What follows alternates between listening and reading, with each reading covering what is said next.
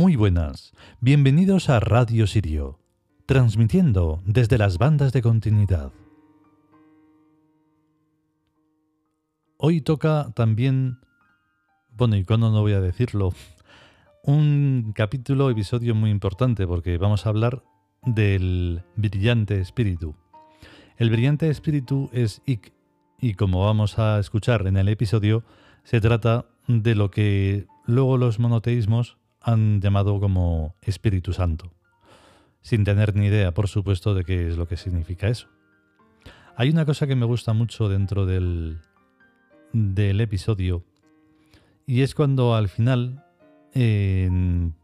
digamos que tenemos que hacer una pequeña reflexión sobre lo que está queriendo decir el texto sagrado. El texto sagrado se hace mm, referencia a él, que es en realidad la leyenda que contamos de los dioses. En los libritos, si alguien nos conoce desde hace montones de años, pues sabe que estos textos están en los libritos explicativos de las máscaras.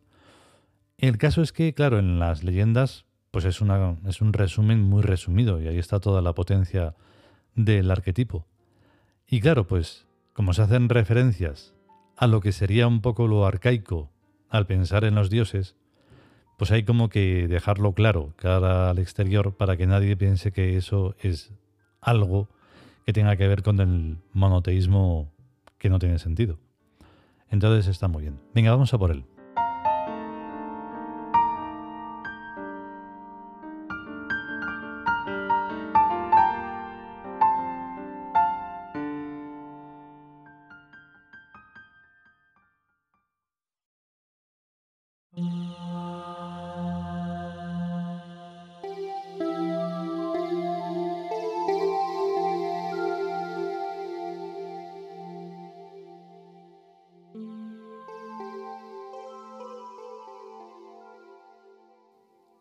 Dioses egipcios. Ik. Texto. El brillante espíritu, el Dios de nuestra realeza divina sobre las células de nuestros cuerpos y sutilmente también sobre el resto del mundo. Ik vive en nosotros y fuera de nosotros, como un ser alado y luminoso que puede desplazarse por el espacio infinito y por la eternidad. Comentario. Semejantemente a como los hebreos copiaron de Egipto al dios Yahú, pronunciándolo Yahú, y al dios Yahweh, pronunciando su nombre Yahvé, y la expresión Jehová, igual a Dios mío, escribiéndola Jehová, los cristianos copiaron de Egipto su Espíritu Santo, a imagen y semejanza del dios Ik, esto es, el brillante Espíritu. Como ik, sin la h, significa pájaro, los copiones cristianos representan a su Espíritu Santo como un palomo.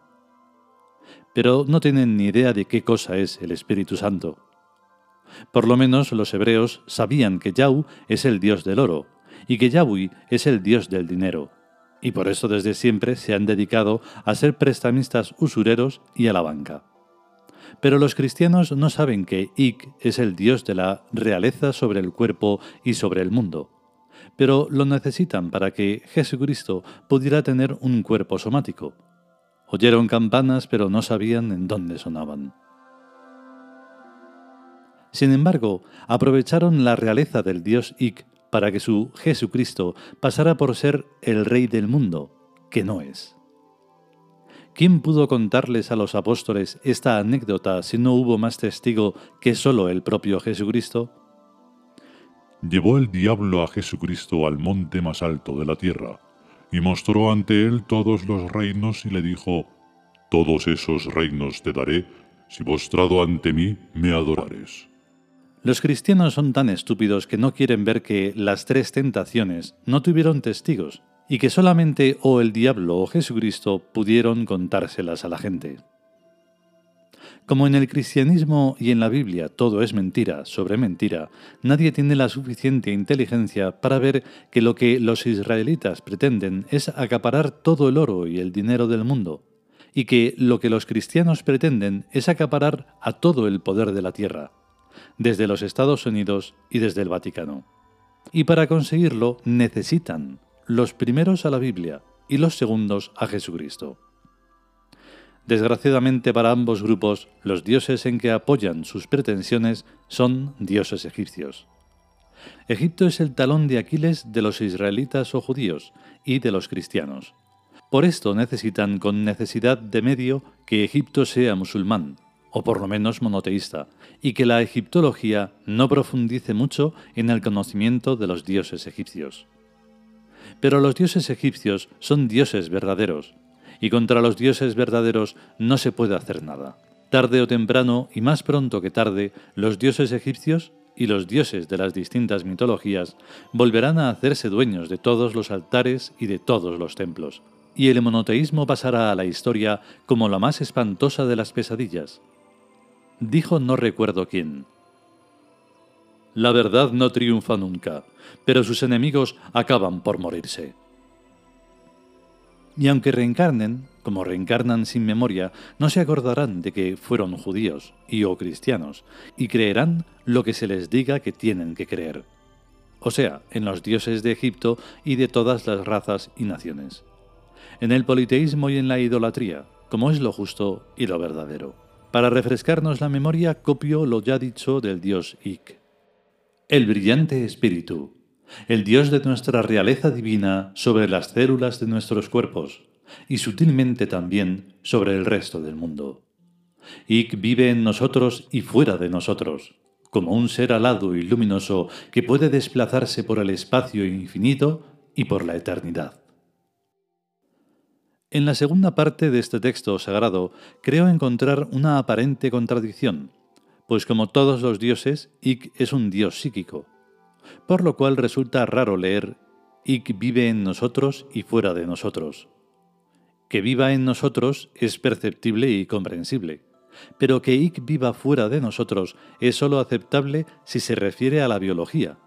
Seres biológicos hay muchísimos y de muchísimas clases, y no son nosotros, aunque en ellos también vive Ik. Lo que me resulta más difícil de entender es el sintagma o expresión como un ser alado y luminoso que puede desplazarse por el espacio infinito y por la eternidad. A menos que ese ser alado y luminoso seamos el conjunto de la ciudad como un todo psíquico en cualquiera que sea su soporte somático. Reconozco que estoy hilando demasiado delgado, pero considero muy peligroso que alguien pueda utilizar este texto para identificar al dios Sik con los falsos dioses monoteístas, a los que se supone que se desplazan como espíritus puros, o sin soporte material, por el infinito y la eternidad. Tanto la idea de tiempo eterno como de espacio infinito son conceptos extraproyectados por la mente del psiquismo. La realidad del espacio infinito y del tiempo eterno está dentro de nosotros, dentro de la mente, como la realidad de una película de cine no está en la pantalla, sino dentro del proyector conviene atar todos los cabos y no fiarse nunca de que esos cabos estén lo suficientemente bien atados.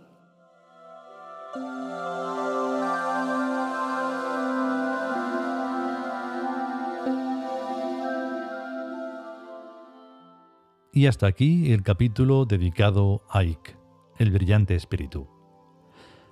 Em, espero que haya quedado más o menos claro, como siempre, porque realmente, claro, tengo que decir esto porque como no se trata de una novela, ni de una historieta, ni de nada en plan fabuloso, sino que pertenece a la hiperrealidad, más allá de la, realidad misma, pues entonces que queden claros esos conceptos. Lo mismo que podemos eh, estudiar historia y decir, ah, claro, esto pasó en tal fecha y en tal... Bueno, pues eso tampoco ni siquiera podemos averiguar si pasó de verdad o no por más cosas que repitan y de distinta manera, que con lo cual no es historia ni es nada, pues aquí estamos hablando de conceptos que son mucho más importantes que esos, porque pertenecen a nuestra forma de existir. Es muy importante. Entonces por eso insisto tanto. Bueno, pues si queremos y si podemos y sobre todo lo primero, volveremos con un capítulo nuevo. Mientras tanto, a estar bien y que tengáis un gran día. Chao.